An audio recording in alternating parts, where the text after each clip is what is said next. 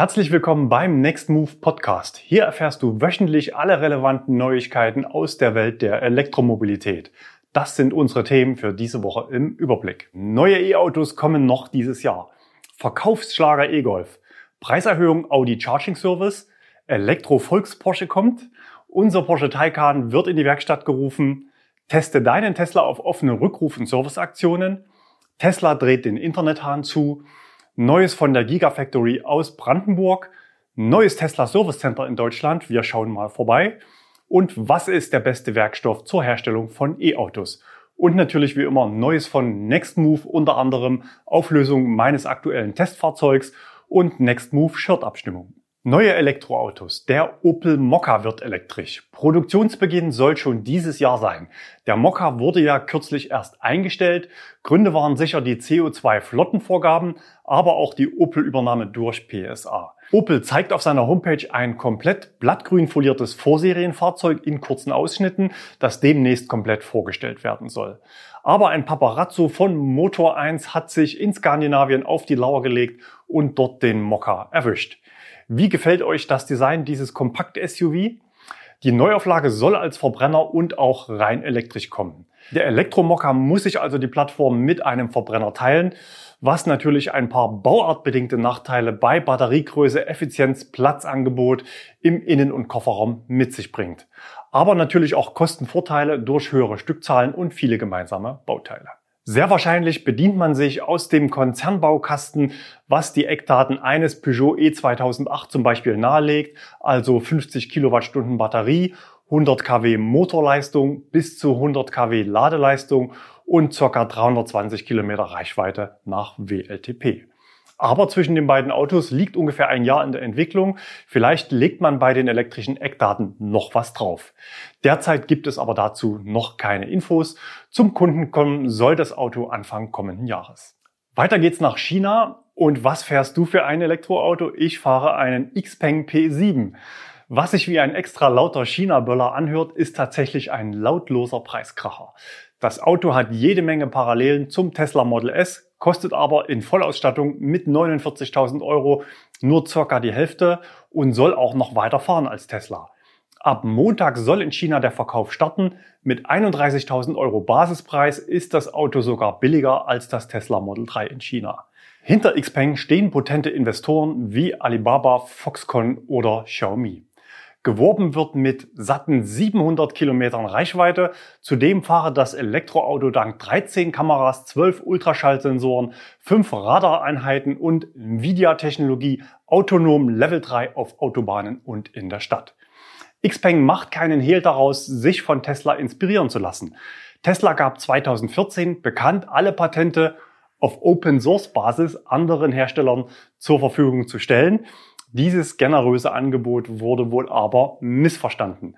Tesla initiierte 2019 eine Klage gegen einen ehemaligen Mitarbeiter, der bei seinem Abgang zu Xpeng offenbar 300.000 Dateien und Verzeichnisse zum Autopiloten inklusive Quellcode mitgenommen hat. Xpeng hat den Vorfall untersucht und konnte keine Verletzung von internationalen Copyrights feststellen. Zwinker-Smiley. Im März diesen Jahres, also kurz vor Marktstart, hat der betroffene Mitarbeiter Xpeng verlassen. Ob und wann das Auto nach Deutschland kommt, ist noch unklar. Dann sollten Sie aber auf jeden Fall nochmal über den Namen nachdenken. Und ich höre schon, wie einige von euch Kommentare zu Chinesen und Kopieren in die Tasten hauen. Wartet bitte noch, auch die Deutschen wurden gestern beim Kopieren von Quellcode erwischt. Audi ist in einen bizarren Fall von Fuckgate verwickelt. Bei Audi in Irland wollte man für den e-tron eine FAQ-Seite, also Frequently Asked Questions, einrichten. Und da es hinlänglich bekannt ist, wo es die besten Antworten auf die drängendsten Fragen der Elektromobilität gibt, hat die Marketingabteilung sich kurzerhand die Tesla-Webseite zum Vorbild genommen. Hier wird alles schön beschrieben, wie toll Elektroautos sind, was es für attraktive Subventionen gibt und dass alle Model 3, S und X natürlich CCS schnell laden können. Offenbar wollte jemand schnell Feierabend machen und hat die Seite einfach Copy and Paste zu Audi übertragen. Schnell noch die Überschrift geändert in alles, was Sie schon immer über Audis EVs wissen wollten. Dumm nur, dass Audi kein Model 3, S und X anbietet. Wann der Diebstahl erfolgte, blieb unklar. Aber gestern ist das einem irischen Twitter-Nutzer aufgefallen und er hat es auf seinem Account gepostet. Gut eine halbe Stunde nach dem Tweet wurde diese Zeile von der Audi-Seite dann entfernt. Aber das Internet vergisst natürlich nicht. In der Beschreibungsbox haben wir den Link zur Google Cache-Seite verlinkt. Dort könnt ihr den Stand von gestern nochmal selbst nachlesen. Folgt uns gern auf Twitter, wenn ihr solche Kuriositäten in Realtime auf euer Handy bekommen wollt. Wie heißt es so schön? Nachahmung ist die höchste Form der Anerkennung. Verkaufsschlager E-Golf. Hierzulande war zuletzt überraschend ein altes Elektroauto in Anführungsstrichen extrem erfolgreich. Wir hatten letzte Woche über den Verkaufsstopp für den E-Golf berichtet und die Produktionsunterbrechung wegen Corona als Ursache in Verdacht gehabt. Damit lagen wir offenbar nur teilweise richtig, denn der Grund seid ihr, ihr da draußen, und zwar all diejenigen, die sich letzten Monat einen E-Golf bestellt haben. Wir haben aus gut unterrichteter Quelle erfahren, dass VW im März einen Bestelleingang von 4000 Fahrzeugen hatte. Allein aus Deutschland wohlgemerkt und alles E-Golf.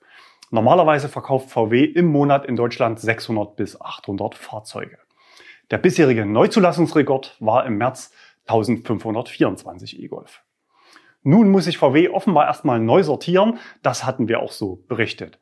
Abonnenten unseres Kanals haben ja seit der radikalen Preissenkung im März häufiger gehört, mit einem Straßenpreis von nur knapp über 20.000 Euro nach Abzug von Förderung und Rabatten hat der E-Golf ein sehr attraktives Preis-Leistungsverhältnis. Auch einige unserer Mieter und Follower haben zugeschlagen. Viele hatten nur noch auf die erhöhte BAFA-Prämie gewartet und dann auf den Auslöser gedrückt.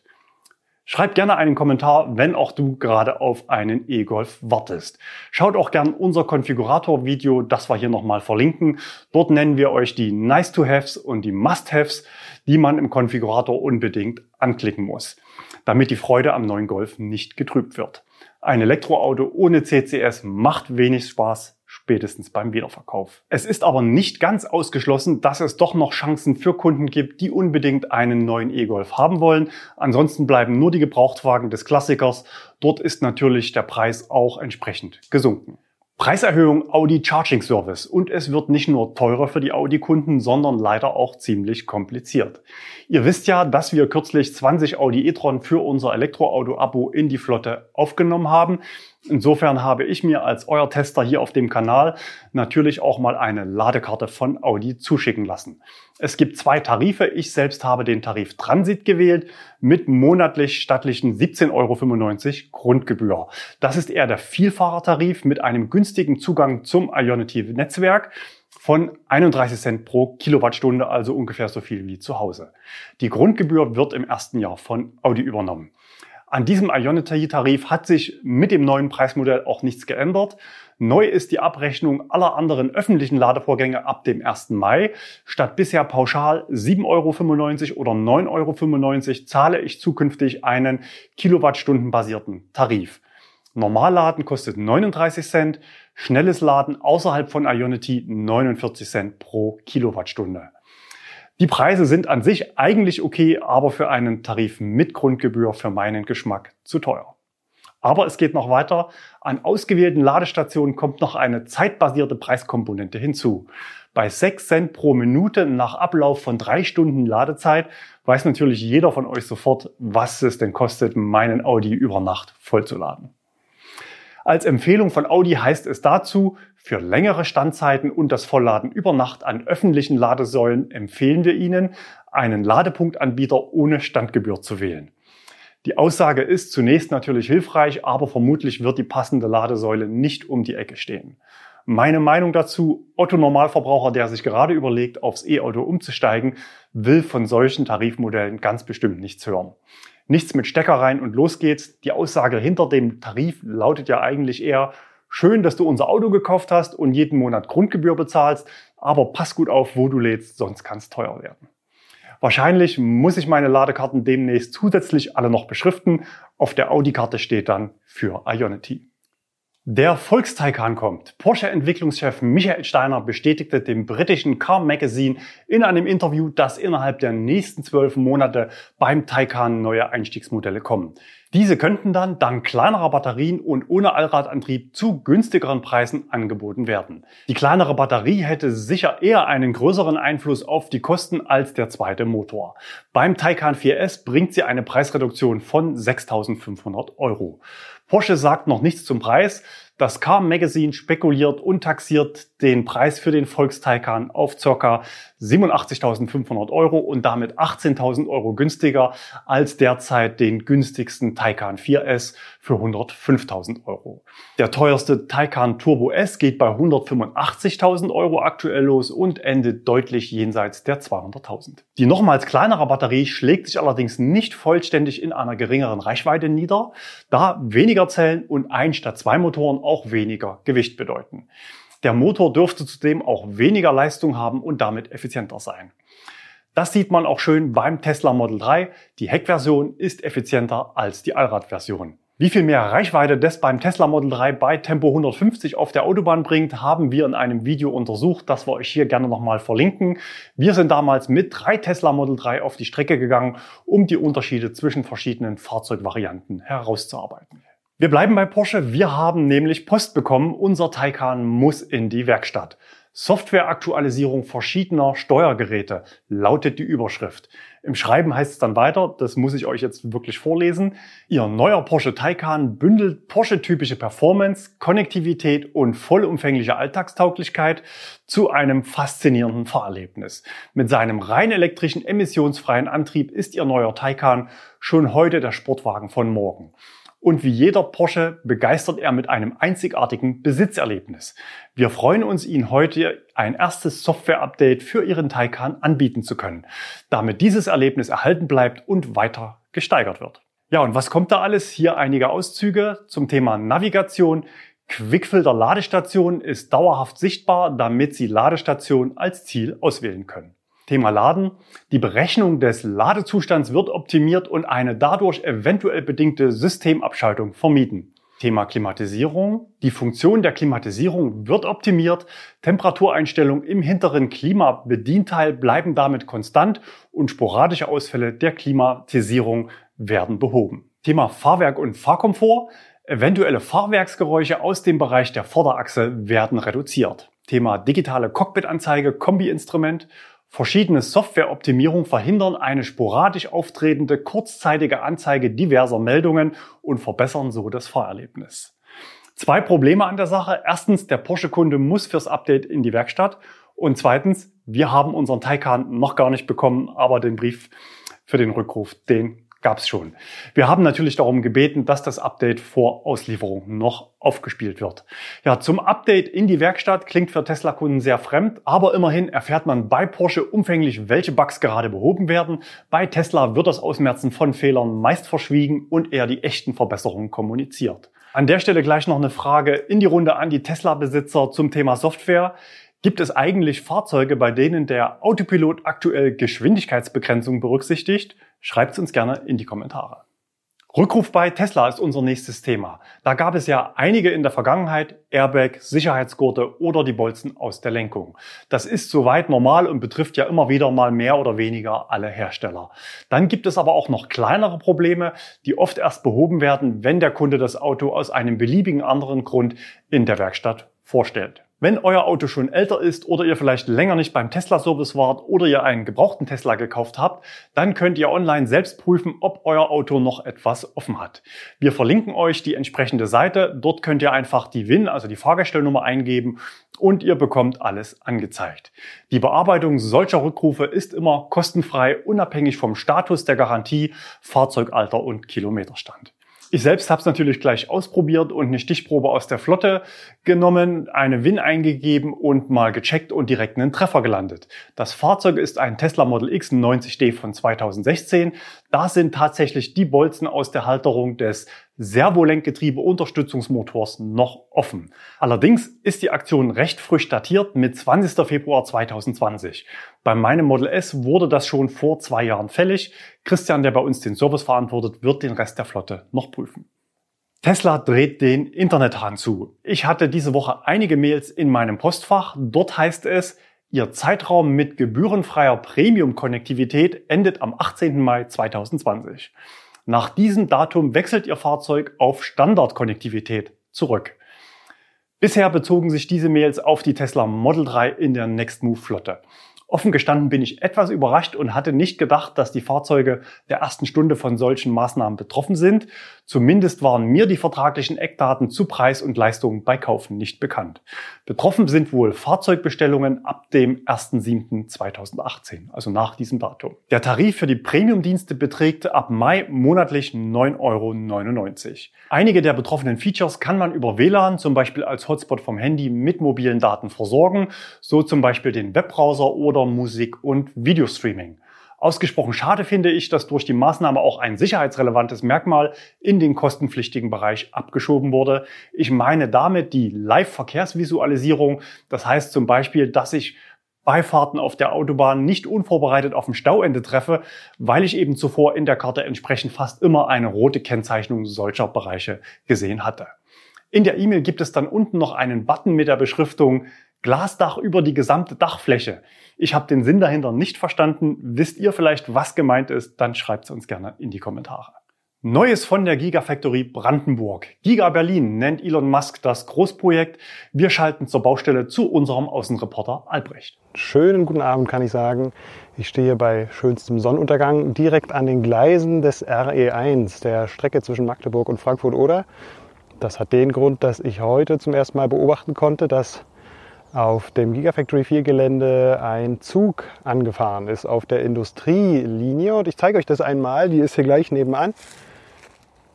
Die führt sozusagen von dem Gleis der RE1-Strecke hierher und geht dann in das Gigafactory-Gelände rein. Und äh, ich habe sehen können, dass dort heute Kies abgeladen wurde, wahrscheinlich um die Wege dort zu befestigen, die nun auf dem Gigafactory 4-Gelände auch schon äh, ja, vorbereitet wurden, damit dort größere Fahrzeuge langfahren können. Allzu viel auf dem Gelände passiert ja aktuell nicht. Man kann äh, nur sehen, dass äh, das Gelände nochmal äh, im Detail begradigt wird. Also Planierraupen fahren darüber, zeige ich euch. Auch konnte ich heute sehen, dass der Kran abgebaut wurde. Da nahm ich ja schon vor einiger Zeit an, dass, das, dass der Kran eigentlich nur aufgebaut wurde, um äh, Komprimierungstests äh, durchzuführen, um zu schauen, ob das, wie sie sich das gedacht haben, äh, auch funktionieren kann. Und es scheint so, ja, dadurch, dass sie den Antrag zurückgezogen haben, den letzten, dass dem nicht so ist. Ja, ansonsten haben wir jetzt diese Woche, wir Drohnenflieger diese Woche von Elon Musk persönlich die Erlaubnis bekommen, auch über das Gelände zu fliegen. Es sind äh, kleine Regeln aufgestellt worden. Man muss sich einmal bei der Security melden, anmelden und sagen, dass man jetzt gerne über das Gelände fliegen möchte. Und ähm, dadurch werden wir jetzt in Zukunft äh, legal Aufnahmen auch von dem Gelände bekommen. Und der erste Ameisenhaufen ist letzte Woche versetzt worden von äh, der Poststraße. In der Nähe der Poststraße hat er sich befunden und ist professionell abgesammelt worden. Einzelne Ameisen wurden in weiße Kisten verpackt oder in weiße Tonnen. Ja, und dann umgesiedelt in einen weiter östlichen Bereich. Bis bald. Tschüss. Neues Tesla Service Center in Deutschland. Da gab es kürzlich eine Ankündigung in der Lokalpresse. Wir schauen mal rein. Dort wird Tesla zitiert mit wir haben jetzt mit der Standortsuche begonnen. Rund 20 Mitarbeiter sollen sich dann um den Verkauf und Service kümmern und den gesamten mitteldeutschen Raum betreuen. Ob es noch dieses Jahr klappt, ist nicht ganz sicher, aber spätestens 2016 wollen wir hier mit einer Niederlassung vertreten sein. Ups, ich sehe gerade, der Artikel ist schon über fünf Jahre alt, aber jetzt soll es nun wirklich losgehen. Wir schalten kurz zu unserem Außenreport. Willkommen hier vom zukünftigen Tesla Service Center in Leipzig. In wenigen Tagen soll es hier losgehen mit Baumaßnahmen. Direkt hinter mir hängt schon eine Tesla Wallbox, weil hier der Ranger schon immer mal mit Kunden und einzelnen Fahrzeugen hingefahren ist. Demnächst soll das also hier ausgebaut werden zu einem Service Plus Standort. Wir schauen uns mal ein bisschen um hier. Hier sind also hinter den Glasscheiben ungenutzte Räumlichkeiten ist eine große Straße hier hinter mir. Auch eine Automeile. Hier drüben ist Citroën, Mitsubishi, Jaguar ist um die Ecke. Auch ein paar Wald- und Wiesenhändler sind hier.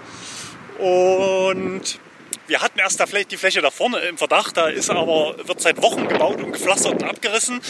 Aber dort ist jetzt ein freier Autohändler eingezogen. Und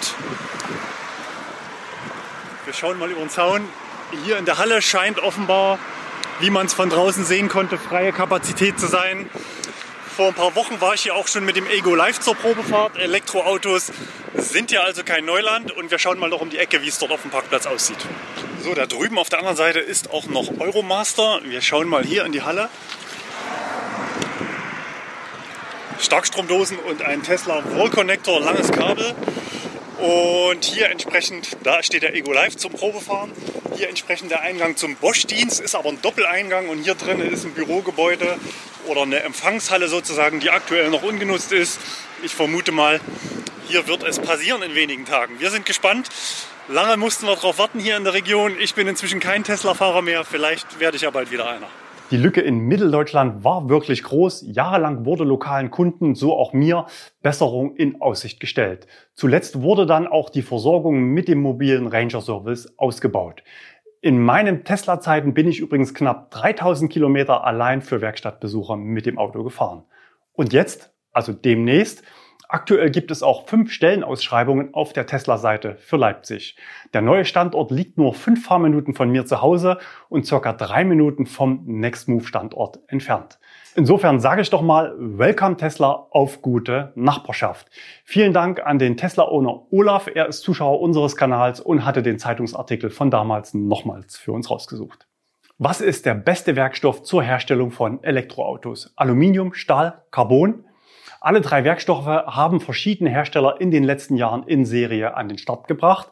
Vorreiter im Leichtbau war unter anderem das Tesla Model S seit 2012 mit einer Aluminiumkarosserie.